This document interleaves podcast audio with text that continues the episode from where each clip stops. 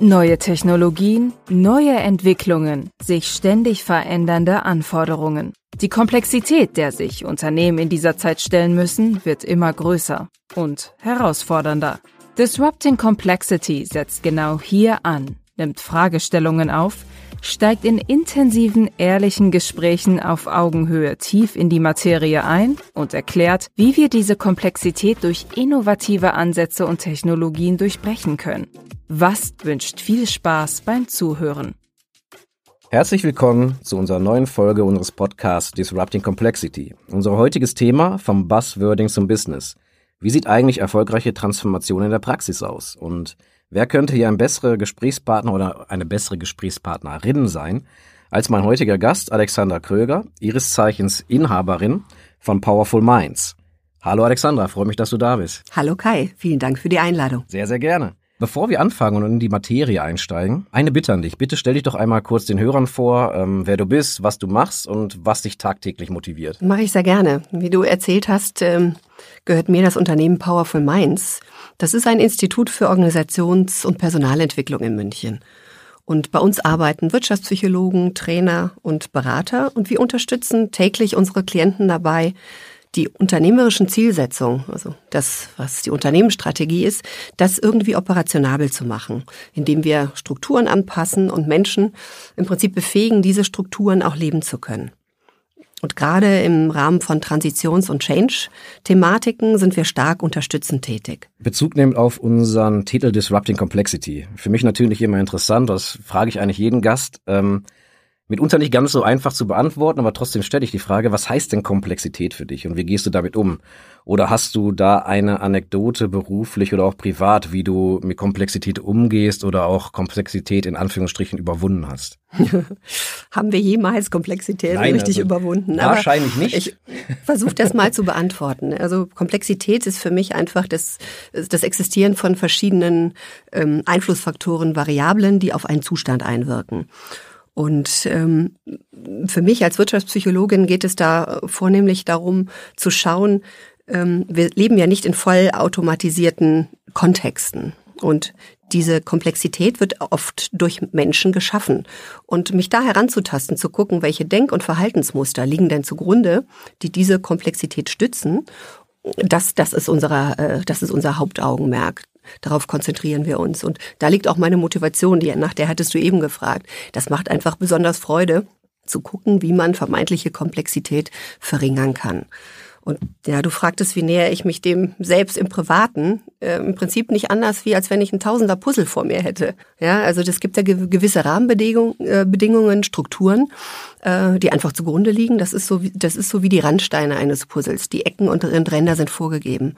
Und ähm, wie auch im Puzzeln selbst nähert man sich nicht äh, bei der Erstellung dieses Puzzles, indem man von der Mitte beginnt, sondern man fängt eben mit diesen Randsteinen, die gegeben sind, an und guckt dann nach passenden Farbmustern, Strukturmustern und beginnt äh, diese Dinge, die sichtbar schon da sind, dann äh, ineinander zu fügen.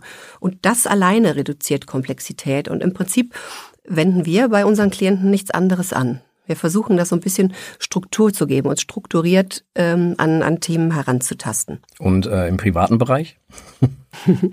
ja, da mache ich keinen Unterschied, Kai. Das ist äh, in der Regel auch so. Ich überlege gerade, wo habe ich viel Struktur? Ich versuche einfach ähm, ja Übersichtlichkeit zu schaffen. Ja, wenn etwas unstrukturiert ist, Komplexität entsteht oft, wie ich eben sagte, durch das, durch das Vorliegen einer Vielzahl an, von Variablen ja, und Einflussfaktoren.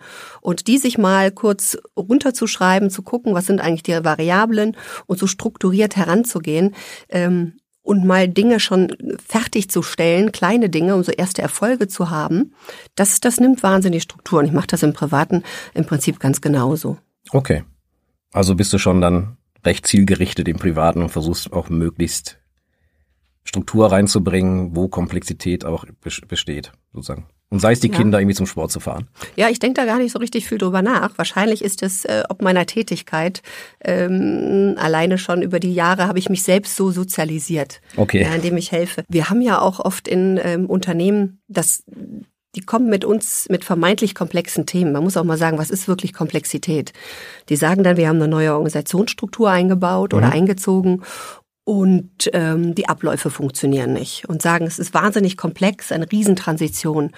Und im Prinzip versuchen wir ähm, als Wirtschaftspsychologen diese Komplexität zu, zu mindern, manchmal einfach auch nur durch Fragen stellen. Ja, wenn eine neue Struktur ein, eingezogen wurde, dass wir fragen, habt ihr vielleicht vergessen, ähm, die Systeme, die die Struktur bedienbar machen, anzupassen? Mhm, verstanden. Ja, oder habt ihr die Fähigkeiten nachgezogen, um die neuen Systeme zu bedienen, die die Struktur braucht? Allein die richtige Fragestellung hilft es, hilft bei dem Klienten schon ganz häufig, diese Komplexität zu reduzieren. Wir haben ja so ein bisschen die Klammer heute ähm, Buzzwording und Transformation respektive Change. Mhm. Wenn wir schon beim, ich nenne es mal Buzzwording oder Fachbegriffen sind, die ja oft verwendet werden im ganzen Kontext, mit denen du ja wahrscheinlich noch mehr zu tun hast, aber wir bei VAS natürlich auch viel, weil wir auch, wenn wir in Projekten sozusagen unsere Kunden beraten, natürlich auch Change Management bei komplexen Architekturen und so weiter mhm. oder Architekturimplementierung ähm, vom Business Value Creation bis halt wirklich dann zur Implementierung auch ein gewisses Change Management ist. Ähm, wie definierst du denn persönlich den Unterschied zwischen Transformation und Change in, in einem Unternehmenskontext? Also, und warum ist es auch wichtig, vielleicht für unsere Hörer draußen auch interessant, auch diese Unterscheidung zu verstehen? Weil aus meiner Sicht wird ja vieles immer in einen Topf geworfen, was vielleicht gar nicht in einen Topf gehört. Ja, das stimmt. Ich, äh, insbesondere die Begrifflichkeiten Change und Transformation werden oft als Synonym verwendet. Ich sehe da einen feinen Unterschied. Bevor ich darauf eingehe, möchte ich aber sagen, dass es im Prinzip nur darum geht, dass die Menschen das Gleiche hinter der Begrifflichkeit verstehen. Mir ist es fast egal, ob die Transformation, äh, ob die das äh, darunter verstehen, was ich verstehe oder wir in, in, in meiner Firma. Es geht immer nur darum, um das, um das kongruente gleiche Bild, ja, was hinter einem einem so großen Wort steht. Ich persönlich selbst und danach fragtest du ja, sehe äh, Change eher einen kleinen Prozess der Veränderung von einem Zustand zum anderen. Und bei Transformation hingegen bezieht sich das ähm, aus meiner ähm, Erfahrung eher auf tiefgreifende und fundamentale Veränderungen. Also ähm, das sind dann schon eher so Paradigmawechsel und Verschiebung in der Art und Weise, wie wir Dinge tun. Ne, da sehe ich so den Unterschied. Aber okay. ich lasse die Firmen gerne mit ihren Begrifflichkeiten arbeiten. Wichtig ist, dass wir am Anfang einen Abgleich machen, was darunter verstanden wird. Also quasi so einen Common Sense bilden, dass man vom Gleichen ja, spricht, auch, genau. auch wenn die Begrifflichkeiten natürlich mitunter von Unternehmen zu Unternehmen, vom Projekt zu Projekt genau. Äh, mitunter immer unterschiedlich aufgefasst werden ja, oder auch verarbeitet ja, werden. Genau, und da gibt's ja nicht richtig oder falsch ja. ne, bei den Begrifflichkeiten. Aber wenn wir gerade bei, Begriff, bei den Begrifflichkeiten nochmal sind, also so Begrifflichkeiten haben ja mitunter auch einen Einfluss. Was denkst du denn, warum greifen denn Unternehmen unterschiedlich oder der Markt auch unterschiedlich zu so, ich nenne es jetzt mal Buzzwörter oder wir können es auch Fachbegriffe nennen, wie digitale Transformation und Agilität. Und wie aus deiner Sicht beeinflussen denn diese Begriffe tatsächlich die Veränderungsprozesse? Und inwiefern können sie die tatsächlichen Herausforderungen denn auch ein bisschen verschleiern? Weil äh, ehrlich gesprochen, ähm, oft natürlich sind, äh, erfahre ich auch im täglichen Business sozusagen, ja, wir müssen hier, die, ich sag's mal ganz jetzt flapsig, wir müssen unsere digitale Transformation voranschreiten. Mhm. Ja, weil ähm, das hat mein CTO gesagt. Ja, und dann sage ich ja, okay, ähm, schön, aber was verstehen wir denn eigentlich darunter? Ja, und was soll, also mit, mit Verschleiern meine ich nicht das nicht in der negativen Art und Weise, sondern Mitunter, denke ich, besteht ja schon auch die Herausforderung, wirklich zu sagen, dass man nicht auf jedes Pferd aufspringt, sondern vorher erstmal einen Recap macht, sozusagen, was, was bedeutet das, oder? Also ja, ich finde das eine ganz tolle Frage, ähm, Kai. Ich muss immer regelmäßig schmunzeln, wenn die Begrifflichkeit ähm, digitale Transformation in den Mund genommen wird. Wenn man im Unternehmen nach dieser Begrifflichkeit fragt, da erhältst du einen bunten Antwortkatalog, was darunter zu verstehen ist. Und das bringt mich regelmäßig zum Schmunzeln. Das ist, sind, das bricht so über uns herein wie, wie jährlich äh, spanische Sommerhits, ja, die, es ist nicht mehr wegzudenken. Und ähm, dann hört man Antworten ähm, von Rapid Prototyping, Predictive Analytics, Artificial Intelligence als Game Changer. Und ja, all das hat natürlich mit digitaler Transformation zu tun. Aber wichtig ist hier, wie ich auch in der Frage zuvor schon gesagt habe, dass man ein gemeinsames Grundverständnis hat. Was ist damit gemeint? Und deswegen auch, was ich eben erwähnte, diese starke Verhinderungstendenz. Ich kann nicht davon ausgehen, dass ich etwas, ähm, ein Ziel erreiche, wenn die vermeintlichen Akteure, die ich zur Zielerreichung brauche, eine unterschiedliche Vorstellung von diesem Begriff haben. Ich möchte gerne nochmal auf das Thema oder auf die Begrifflichkeit äh, Verhinderungstendenz ähm, eingehen. Hast du da Beispiele oder wo es aus, aus deiner Erfahrung oder in, in deiner mhm. aktuellen Arbeit zu Missverständnissen oder auch ineffektiven Veränderungen geführt hat? Genau diese ich nenne es jetzt mal dieses Buzzword-Bingo? Ja, vielleicht. Das, es liegt schon ein bisschen zurück, obwohl auch noch nicht so lange, ähm, bei der Einführung eines Lean Managements in einer ähm, Organisation. Der Begriff ist ja jetzt auch nicht, äh, nicht neu, ne? mhm. kennen wir schon seit den 80er Jahren. Aber vielleicht auch deshalb gerade ein ganz gutes Beispiel, da der Begriff schon so bekannt ist und man mittlerweile davon ausgehen könnte, dass bekannt ist, was darunter zu verstehen ist.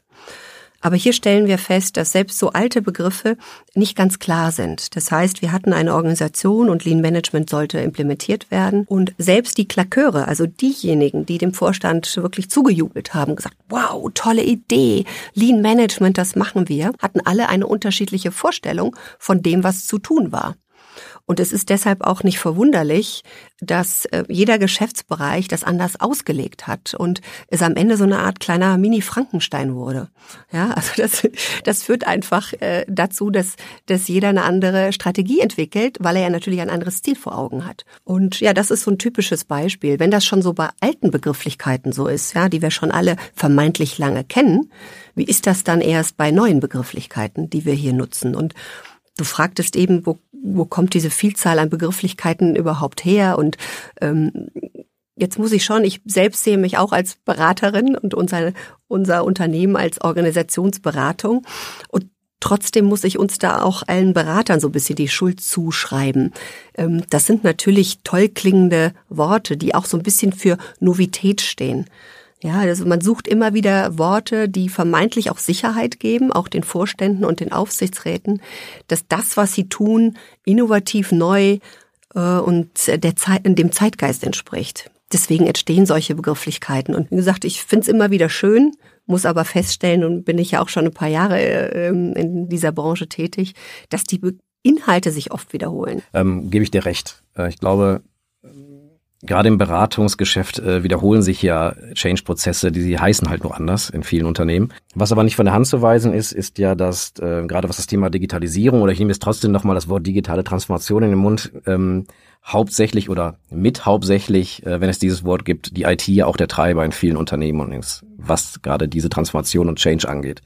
Es wird alles technisierter, ähm, dadurch wird alles viel schneller, ähm, man muss sich viel mehr anpassen, man muss flexibler sein und so weiter und so fort. Das Unternehmen, wenn man im wettbewerbsfähig äh, bleiben möchte, sein möchte oder auch eine Marktführerschaft ausbauen möchte. Ähm, in der Hinsicht ist es doch so, dass auch immer wieder betont wird, dass jede Transformation eigentlich digital ist mittlerweile. Würdest du das so unterschreiben? Und wenn ja, oder auch vielleicht.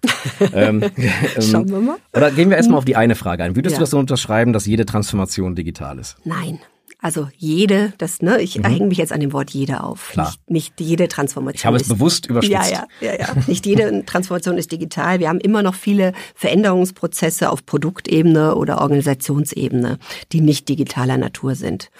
Aber, da gebe ich dir absolut recht, die Digitalisierung ist ein wichtiger Treiber. Sie bietet einfach viele Chancen für Unternehmen, die Geschäftsprozesse zu verbessern, ne? neue Kunden zu generieren und auch die Wettbewerbsfähigkeit zu erhöhen. Und ähm, wenn man sich das vor Augen hält, dann äh, tangiert die Digitalisierung durch die Unternehmen fast alle Unternehmensbereiche. Mhm. Ja, und deshalb ist es schon auch ein starker Treiber und ist nicht mehr wegzudenken. Auch die Rolle der IT hat sich ja in, der, in den letzten Jahren wahnsinnig verändert. Mhm. Früher waren die eher unterstützende Funktionen und Bereitstellung von Technologie. Das war so das, was man mit der IT verband. Äh, und heute ist die IT wesentlich strategischer mhm. und äh, ist schon ja von Anfang an mit beteiligt und wird als strategischer Partner auch gesehen. Äh, und wenn man ein strategischer Partner ist, dann kann man natürlich auch Treiber von Veränderungsprozessen in, im Unternehmen sein. Ich sehe das ganz gerne, weil du eben sagtest, weil viel natürlich aus der veränderten Technologielandschaft, von den veränderten Möglichkeiten herkommt, ähm, sehe ich ganz gerne, dass mittlerweile auch wieder ähm, IT-Fachleute, CIOs, Chief Digital Officers, wie auch immer in die Vorstandsebene berufen werden, um von Anfang an ähm, die notwendigen Prozesse auch von dieser holistischen Blickweise an mit zu, von Anfang an zu, zu betrachten und zu betreuen. Mhm. Ich denke auch gerade so, auch wenn du gerade auf diesen C-Level-Ebenen bist, auch ein CMO, die Rolle hat sich ja maßgeblich verändert. Das wird auch immer technisierter. Ja, also mhm, vorher genau, war guter Punkt. Vom mhm. CMO war halt der Sparringspartner eher der CEO. Mittlerweile ist es so, wie du sagst, der CDO oder CTO. Ja, ja genau. Mhm. Ähm, und das, das, das merkt man ja in vielen Unternehmungen auch, ähm, dass da auch ein großer, ähm, ich nenne es jetzt mal wieder Change stattgefunden hat. Ähm, Du sagst aber gerade genau, dass sich die Rolle der IT sozusagen natürlich auch geändert hat. Das äh, ist ja absolut nicht von der Hand zu weisen. Also ähm, die Integration der IT in Geschäftsprozesse hat ja auch enorm zugenommen. Das heißt ja, du hast es gerade auch erwähnt, die IT war früher ein wenig in Anführungsstrichen isoliert, äh, mhm. äh, quasi für sich, eher ein, ein exekutives Organ. Ähm, und heute greift ja viele IT-Abteilungen oder viele Rollen innerhalb der IT, jetzt nicht natürlich jeder, aber Rollen in der IT, tiefgreifend auch in Geschäftsprozesse jeder Abteilung ein. Also ist positiv, ne? also nicht, nicht jetzt übergriffig gemeint, sondern ähm, ist das, das Zusammenspiel zwischen Sales, IT, Marketing, äh, Aftermarket, äh, wenn man es mal so ähm, den Circle spinnen will, ähm, ist ja mittlerweile fließend. Und ähm, was denkst du denn, was sind denn die Vorteile, die diese Integration äh, der IT in viele Geschäftsfelder bringt für eine effektivere Transformation? Ich nehme wieder den Begriff Transformation. Ja, das, wir ja. zwei wissen ja auch ganz, was genau. damit gemeint ist. ähm, ich finde, äh, Kai, die Frage stellt sich nicht, was der Vorteil ist, mhm. äh, weil es keinen Plan B gibt. Ja, das ist einfach, es gibt keinen Plan B. Ohne, ohne die, die Einbeziehung von Technologie äh, in den Geschäftsprozesse ähm, können wir die Geschäftsprozesse gar nicht mehr optimieren. Ja, also wie du eben sagtest, die Grenzen, die verschwimmen da zwischen Geschäftsprozess und Technologie. Okay. Ja, das ist jetzt ja. eine kurze nee, ist, Antwort, ist eine Antwort. Nein, ich, ich, mag das, wie du sagst, aus meiner meine, Sicht gibt es hm. auch eigentlich keinen Plan B. Ja, es, Nein, gibt, es gibt, kein Entweder-Oder, sondern es gibt halt nur Plan A. Die Frage ist dann aber, wie man, und, und da kommen wir wieder zu mhm. dem Thema Transformation oder Change, ähm, es hat ja Auswirkungen auf Prozesse in Unternehmen. Und das ist ja mitunter ja nicht, nicht die größte, aber eine der größten Herausforderungen, Prozesse, wenn es nötig ist, neu zu gestalten, die Leute mitzunehmen, ähm, Coachings äh, aufzusetzen, vielleicht auch Abteilungen umzustrukturieren, damit man den Prozessen gerecht wird. Mein Prozess ist immer ein breiter Begriff und niemand mag das, ja. Ähm, aber mitunter ist es ja notwendig und da greift die IT ja auch ein, positiv gemeint. Ja, das heißt, äh, durch Technisierung, durch digitale Transformation ähm, verändern sich Prozesse ganz einfach. Das ist Fakt. Ja, also der Sales ändert sich dadurch, Marketing ändert sich dadurch, die Möglichkeiten werden vielfältiger. Auch da muss man schauen, dass man äh, die richtigen Weichen stellt und nicht alle auf einmal, um halt nicht sich, das Unternehmen, die Mitarbeiter zu überfordern. Ähm, Kannst du so Beispiele nennen für Herausforderungen, die du aus deiner täglichen Arbeit mit den Unternehmen hattest, die du betreust, ähm, die sich quasi Richtung dieser Prozesse orientiert haben? Oder sagst du, Prozesse folgen erstmal anderen Modulen oder umgekehrt? Hm. Wenn du sagst, Herausforderungen für ähm, oder, oder Beispiele zu benennen, ich würde sagen, Herausforderungen für die ähm, Neugestaltung von Prozessen durch IT, das hängt ganz stark vom Reifegrad der Unternehmung ab und nicht nur der Unternehmung. Ich würde jetzt hier fast ein bisschen spezifizieren vom Reifegrad der Unternehmensführung. Wichtig ist, äh, ist es meines Erachtens hierbei, ähm, dass man IT, dass man klar sagt, IT ist der Enabler.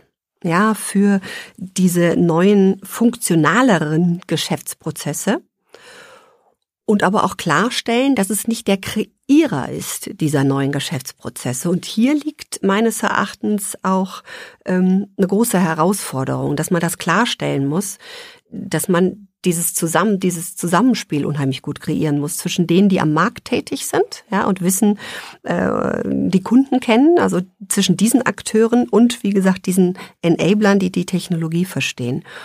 Die großen Herausforderungen sehe ich immer dann, wenn ähm, die am Markt tätigen ja, äh, sagen, ihr wollt uns eigentlich jetzt sagen, wie ich morgen arbeiten soll. Ja? Und IT noch nicht in der Lage ist, ähm, da diesen, diesen, diesen Transfer zu machen oder die Unternehmungsführung noch nicht in der Lage ist zu sagen, nein, wir wollen euch nicht sagen, wie ihr arbeiten sollt, sondern äh, wir wollen eher euch technologische Unterstützung liefern, die es euch einfacher macht, in der Zukunft erfolgreich zu sein. Also die größte Herausforderung liegt für mich darin, ähm, diese Kommunikation klarzukriegen zwischen den Enablern, die Technologie gut verstehen, und denen, die aber den Markt gut verstehen und die wissen, was die Stakeholder brauchen. Na, also gerade die Herausforderung liegt für mich in dieser Kommunikation, in, der, in dem Bau der Brücke zwischen diesen beiden Welten. Aus meiner Erfahrung ist das genau die größte Herausforderung, äh, um ehrlich zu sein, mhm. weil ähm, es ja sehr, sehr oft ist in so Prozessen oder ja, man, man bringt halt die ganzen Leute an einen Tisch und natürlich ist man immer noch gewohnt, in Silos zu arbeiten, seien wir mal ehrlich. Ja. In vielen Unternehmen ist halt, äh, ist halt immer noch das Silo-Denken vorhanden, aus äh, auch berechtigten Gründen aus der Vergangenheit, aus nachvollziehbaren Gründen ähm, eigene Profit Center. Ne? Keiner arbeitet oder musste in den letzten Jahren ähm, wirklich äh, interaktiv mit den anderen Abteilungen arbeiten. Vielleicht sind dann auch Ziele halt von Unternehmensführung halt einfach silotechnisch aufgesetzt und nicht übergreifend über eine Company und so weiter und so fort. Ähm, wie denkst du denn, kann man das äh, besser hinbekommen? Weil die Sache ist ja, die meiste Arbeit zum Teil ist ja, glaube ich, auch in der Beratung oder ich nenne es jetzt einfach mal Beratung, ist ja wirklich zu sagen, okay, die verschiedenen Interessen zusammenzubringen, die verschiedenen, wie du sagst, also sagst mal ganz platt, die den, den CTO, der weiß, was wir technisch brauchen in einem Unternehmung, ja, der weiß, was, was nicht geht, ja, der weiß, was leistbar ist. Dann hast du das Marketing da, die natürlich auch ihre eigenen Ziele haben, die sie verfolgen müssen. Die haben vielleicht mehr KPIs, dass sie mehr Follower generieren über die über die Company-Seiten. Die müssen aber auch dafür sorgen, dass die Website sozusagen funktioniert, mehr mehr Call to Actions hat, was wieder den Sales und After Sales betrifft. Sales hat wieder eigene ähm, KPIs natürlich dahinter, die sagen ja okay, aber verlangsamt mich das jetzt im Markt oder nicht, weil ich muss ja den Revenue bringen und so weiter und so fort. Ja. Dann wird natürlich alles, was zum Glück aus meiner Sicht datenbasierter, transparenter, ja, was ganz, ganz wichtig ist, was aber natürlich auch dazu führen kann, aus meiner Erfahrung, gerade im Vertrieb, ähm, und Marketing, ähm, je transparenter du dann wirklich bist, desto unangenehmer wird es natürlich auch. Zum Teil. Oder kann es werden, weil du natürlich, äh, weil, das, weil sich das Reporting dann noch wieder verändert. Also es hat ja schon einen Rattenschwanz. Ja. Ähm, aus meiner Sicht ist das immer noch die größte Herausforderung, dieses interne Trust-Building, nenne ich es mal. Ja, mhm, also das mhm. macht auch jedem vertraut, jedem, jedem Spezialisten vertraut, dass er weiß, was er macht, aber gerade diese Mindsets zusammenzubringen, um nachher, sage ich mal, ähm, ja, ich, ich sag's jetzt mal bildlich, eine funktionierende Fußballmannschaft auf das Feld zu bringen, was um die Champions League mitspielen kann. Weil jeder genau seine Rolle weiß, aber jeder hat ein Ziel. Deswegen bin ich ganz äh, ähm, am Anfang darauf eingegangen, dass das vom Reifegrad der Unternehmensführung abhängt. Und das habe ich nicht nur so gesagt, das meine ich auch so. Und das ist auch unsere Erfahrung aus den letzten Jahren. Wenn ich es schaffe, dass die Geschäftsführung eine geschlossene Vorstellung hat von dem, was zu erreichen ist. Und ich das gut schaffe, runterzubrechen auf die einzelnen Geschäftsbereiche, ja, die auch diese klare Vorstellung von der Zielerreichung haben. Ähm, dann kommt es eben nicht dazu, was du eben gesagt hast, das Marketing versucht dann die Website zu verbessern, sondern wir konzentrieren uns darauf, um, um Komplexität zu reduzieren. Was ist das übergeordnete, wichtigste Ziel gerade jetzt? Ja, da geht es geht darum, Prioritäten zu setzen, also erstmal die Zielsetzung klar, klar zu bekommen, dann Prioritäten zu setzen, dann auch mal unnötige ähm, Abläufe einfach mal zu canceln. Ja, dass ich das einfach alles mal äh, liegen lasse. So reduziere ich Komplexität und stelle sicher, dass die einzelnen Geschäftsbereiche an dem gleichen Ziel arbeiten. Ich muss das natürlich, wie gesagt, klar kommunizieren. Und ich muss auch klar nachfassen. Wir alle hören gar nicht mehr so gerne, dass man Ziele nachfasst und misst. Wie weit bin ich in der Zielerreichung? Ja, und diesen Zahn versuche ich dann immer meinen Klienten zu ziehen. Doch, wir müssen das schon. Ja, wir, wir tapsen ja nicht munter drauf los und hoffen dann am Ende da anzukommen, sondern wir müssen zwischendurch einfach mal kurz mal innehalten, pausieren und gucken, sind wir noch auf dem richtigen Weg dass das weiterhin ein iterativer Prozess ist, dass wir uns auf dem Weg immer noch mal anpassen an sich neuen äh, ergebenden Veränderungen, ist klar. Aber trotzdem brauchen wir ein paar Milestones, die wir, die wir, die wir anlaufen. Ja, wie eben schon gesagt, um einfach die, äh, wie eingangs erwähnt, das mit dem Puzzle.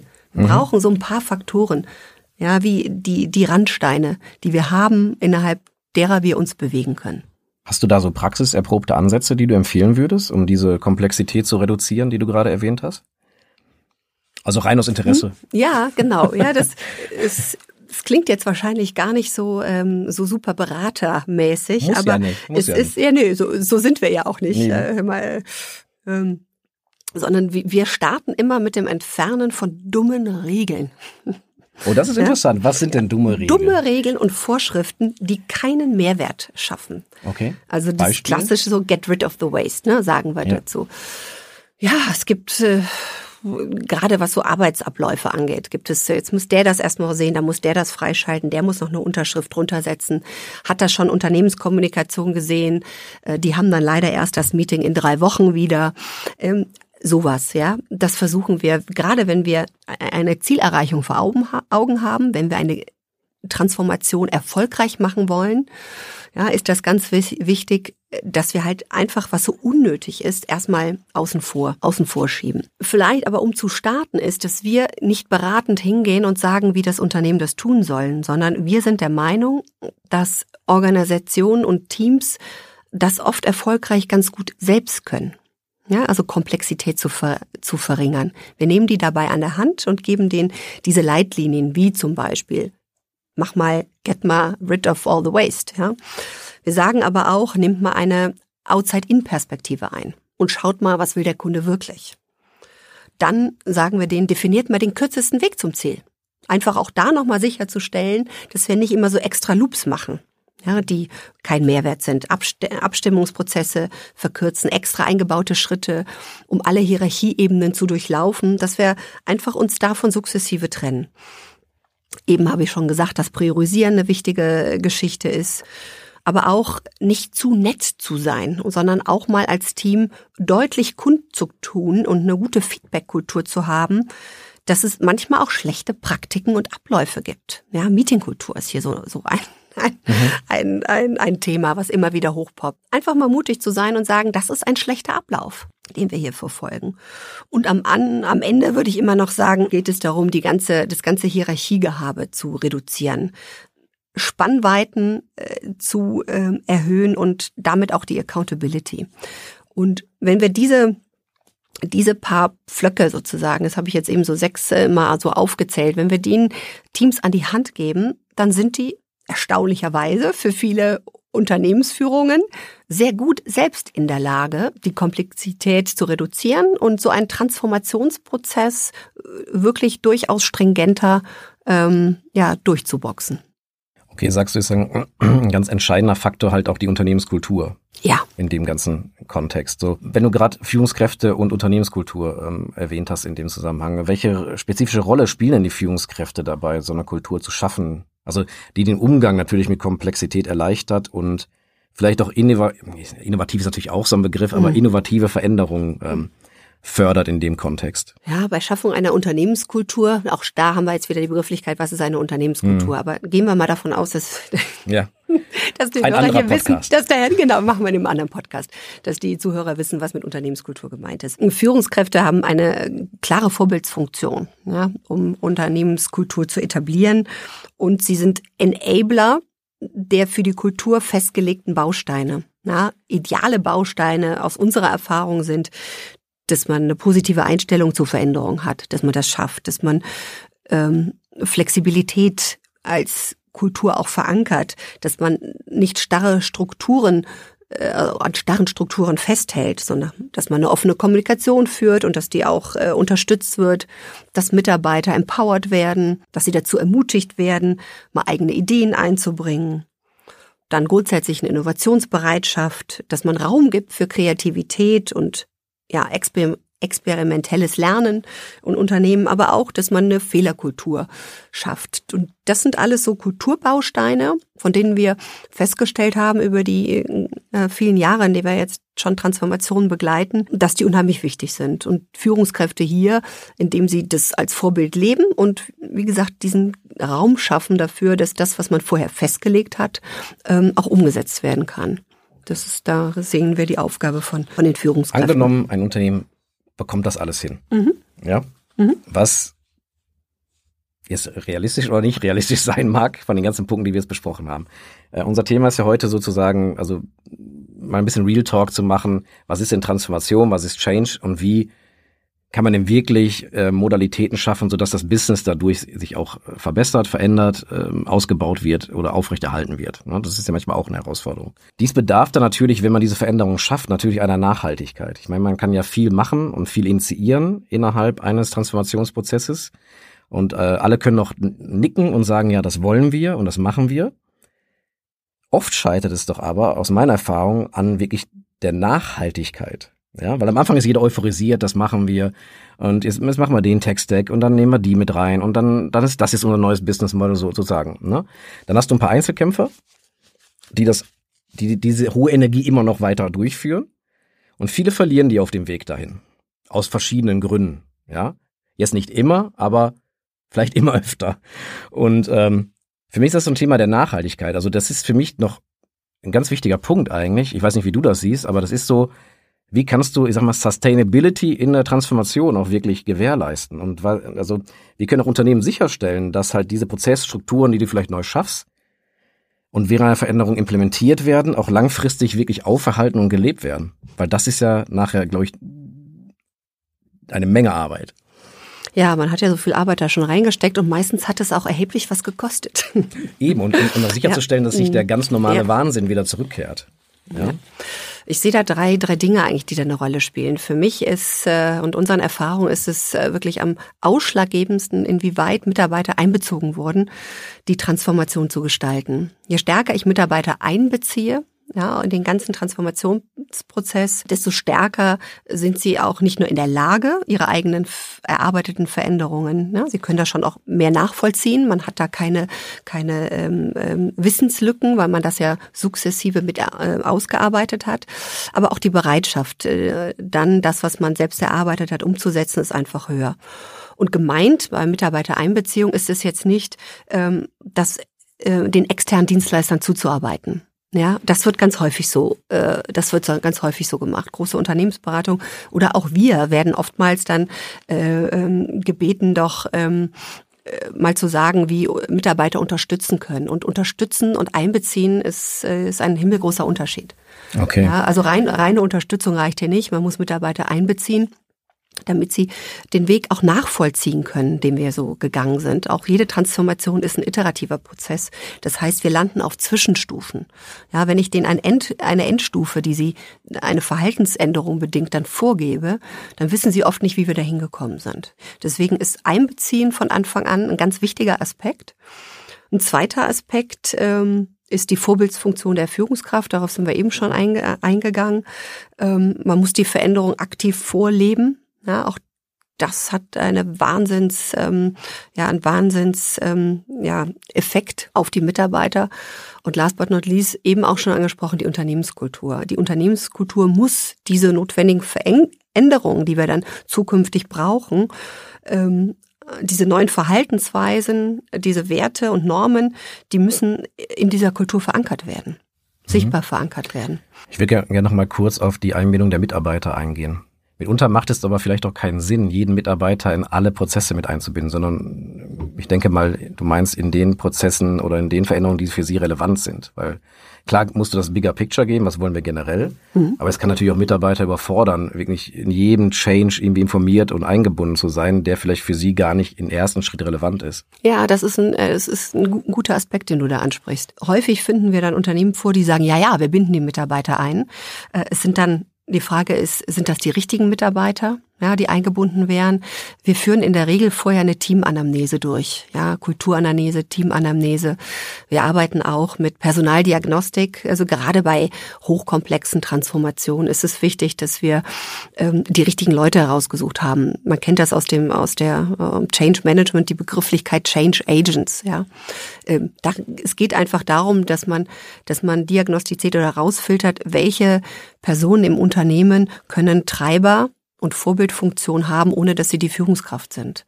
Ja, welche können kleine Gruppen anführen, um diese Transformation in so Kleingruppenarbeit ähm, auch herauszuarbeiten. Also mhm. es sind, wie du sagtest, nicht immer alle Mitarbeiter gemeint, aber wir müssen halt eruieren, welche Mitarbeiter ähm, nicht nur dienlich sind, nützlich, sondern auch wichtig. Ja, es gibt Kulturträger zum Beispiel, das wird ganz häufig vergessen. Mitarbeiter, die Kulturträger sind. Ja, man neigt dazu, Informationsträger bei solchen Transformationen mit heranzuziehen. Aber Kulturträger sind mindestens genauso wichtig. Mhm, ja? Absolut, ja. Verstanden. Ähm, du berätst ja Mittelständler und DAX-Unternehmen. Also du hast eine weite Range, ne? Also genau wie wir auch. In dem Zusammenhang würde mich interessieren, gibt es aus deiner Sicht spezifische Herausforderungen in den ganzen, ähm, in dem ganzen Thema Transformation oder Change, die bei Mittelständlern im Vergleich zu DAX-Unternehmen häufiger auftreten oder umgekehrt?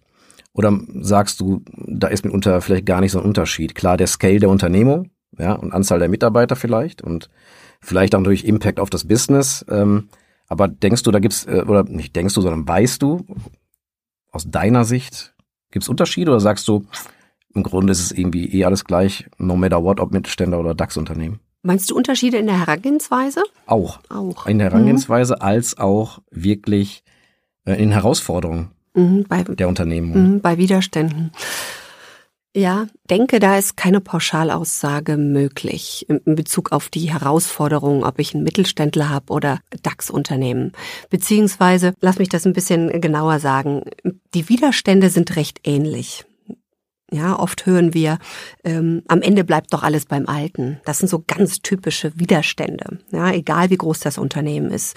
Ähm, und ich investiere meine Zeit doch nicht oder ich hab, ich muss mal das operative Business machen. Ich habe keine Zeit, mich darum zu kümmern. Also mangelnde Zeit ist ein ganz typischer Widerstand, der dem wir begegnen.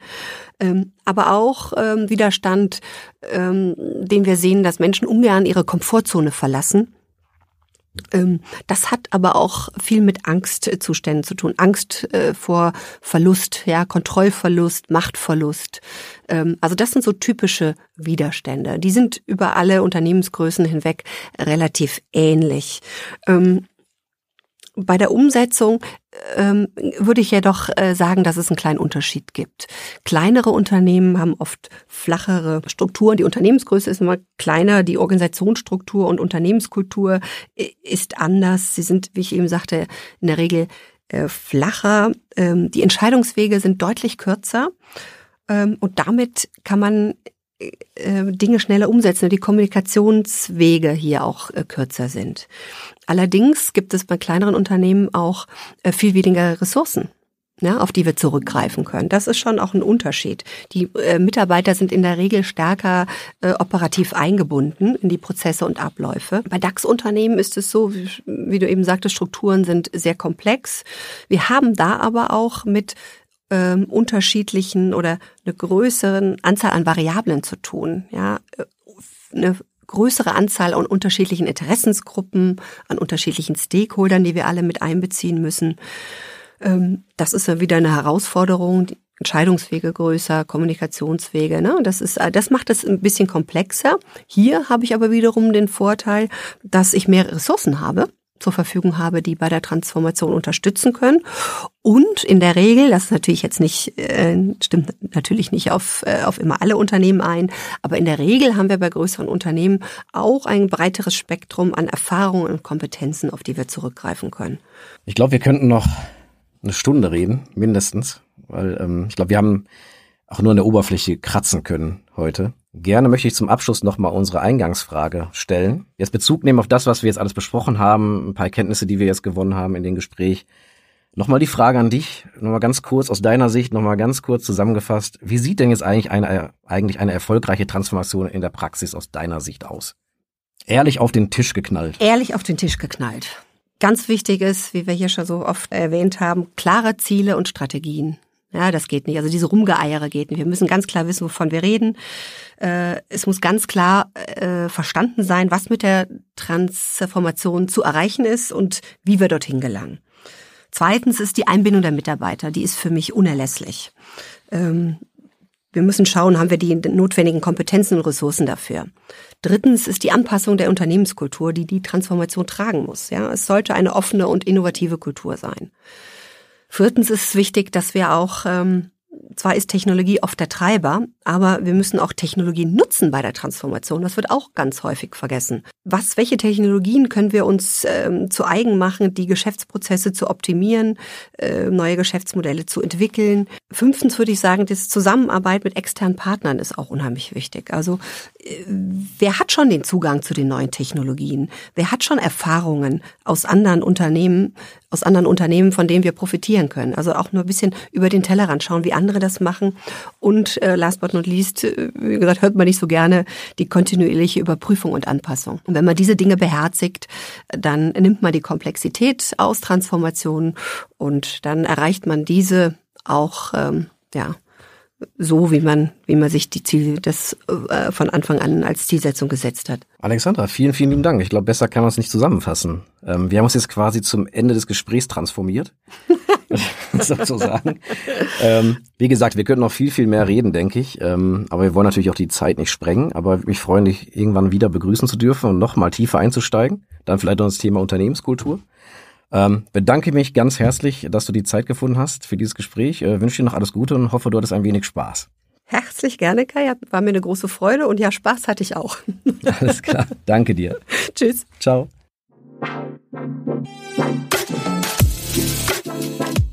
Vielen Dank fürs Zuhören.